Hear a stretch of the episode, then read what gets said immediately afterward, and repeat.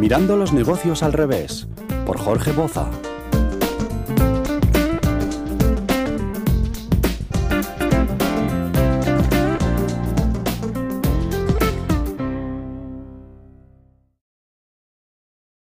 En contra de lo que muchos piensan, la innovación no es algo exclusivo del mundo empresarial. Tampoco es un sinónimo de tecnología. Innovar es una forma diferente de pensar, plantear y resolver problemas de una organización. En definitiva, significa encontrar nuevas formas de crear valor para el consumidor final. En el mundo de los negocios, el aumento continuo de las ventas ha sido siempre el objetivo principal. Hoy en día, existen cientos de métodos para alcanzar este propósito, muchos de ellos centrados en la publicidad agresiva. Sin embargo, la mayoría de las empresas parece haber olvidado que la manera más rentable de conseguir liderar el mercado es eliminando a sus competidores. La innovación es la mejor forma de acabar con la competencia y además es la más eficiente. Sin embargo, innovar es hacer exactamente lo contrario a competir. No es ser el mejor, es ser diferente. Por ello, la innovación es la única estrategia posible y sostenible a largo plazo. En la innovación, las creencias juegan un papel importante, aunque realmente son un conjunto de ideas que un grupo acepta como verdaderas, aunque no lo sean. Únicamente sirven para encontrar una explicación racional a lo que a primera vista parece ilógico. Pero hay que tener algo muy claro. En los negocios, las creencias matan. Las creencias hacen que los directivos se relajen y dejen de mirar al mercado, terminan por alejar al individuo de la realidad y además bloquean por completo las demás alternativas de solución. Para ser diferente, es necesario romper las reglas del juego. De hecho, es la única forma de lograr y mantener un negocio a largo plazo.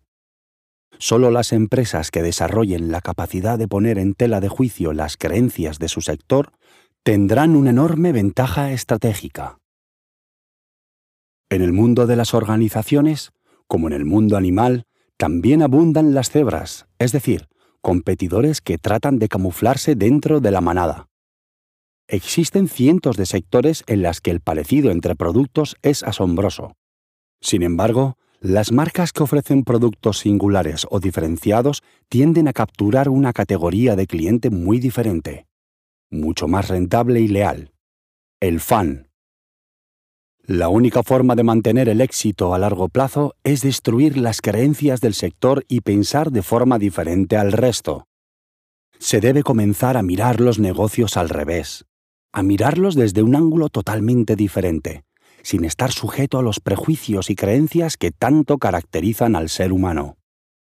En el panorama de innovación actual, juega un papel muy importante el miedo a cometer errores, que limita la capacidad de aprendizaje e impide experimentar Lamentablemente, la base del pensamiento innovador es el aprendizaje por error. Por ello, si se desea que una organización cree productos innovadores, se deberá empezar por introducir una cultura de tolerancia al error. Además, se debe tener en cuenta que por muchos productos que existan en el mercado, el consumidor siempre preferirá ese que tiene un parche, una característica que le hace destacar. Por ello, es tarea de la empresa crear estas diferencias y asegurarse de que sean percibidas. Para que un parche funcione como tal, es necesario que cumpla dos características, visibilidad y relevancia. Por un lado, el consumidor debe poder apreciar las diferencias del producto a través de sus sentidos. Por otro lado, debe ser relevante para el consumidor en términos de valor el parche de la innovación, es decir, el hecho de que un producto se distinga del resto precisamente por ser diferente, es el único que puede garantizar la supervivencia de la empresa. Adicionalmente, una técnica muy utilizada es el empaque conceptual, que consiste en que la nueva idea se explique a partir de conceptos previamente conocidos. El empaque la envuelve con conceptos familiares que ya han sido aceptados por el consumidor. Todas las innovaciones pueden clasificarse fácilmente en uno de los dos siguientes grupos, innovaciones puras o innovaciones parciales. Las innovaciones puras, además de ser absolutamente novedosas, establecen diferencias reales y objetivas con respecto al resto de competidores del mercado.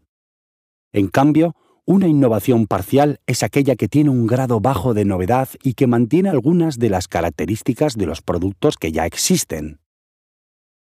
Cuando la idea tiene un menor grado de novedad, significa que ya tiene actitudes formadas hacia ella, por lo que es posible que sea necesario generar un cambio de actitud para que el consumidor la acepte.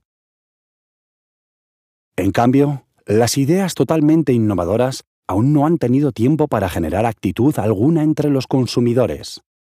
En realidad, solo cuando una idea es una innovación parcial puede ser rechazada o aceptada desde un inicio. Sin embargo, esto no quiere decir que las innovaciones puras no estén expuestas al fracaso. En estos casos, el fracaso viene determinado cuando el consumidor tiene miedo o no quiere probar un producto y prefiere que sean otros los que se arriesguen. Teniendo en cuenta esta premisa, es necesario seguir una metodología para innovar, y la estrategia del cazador de cebras es un buen ejemplo. Esta estrategia sirve para crear parches de innovación con forma de nuevas propuestas de valor. Establece tres etapas, con la primera de ellas dirigida a la creación de la idea, la segunda a que sea aceptada y la tercera a crear valor a partir de esa idea. Es una estrategia que ha demostrado ser capaz de generar ideas innovadoras en sectores en los que todas las cebras seguían en manada al líder. Uno de los aspectos clave es que otorga mucha importancia a la fase de aceptación, ya que si se dedican los recursos necesarios a esta etapa estratégica, será necesario volver a comenzar el proceso desde el principio. Solo cuando la idea es aceptada se pasa a dar valor a la nueva idea.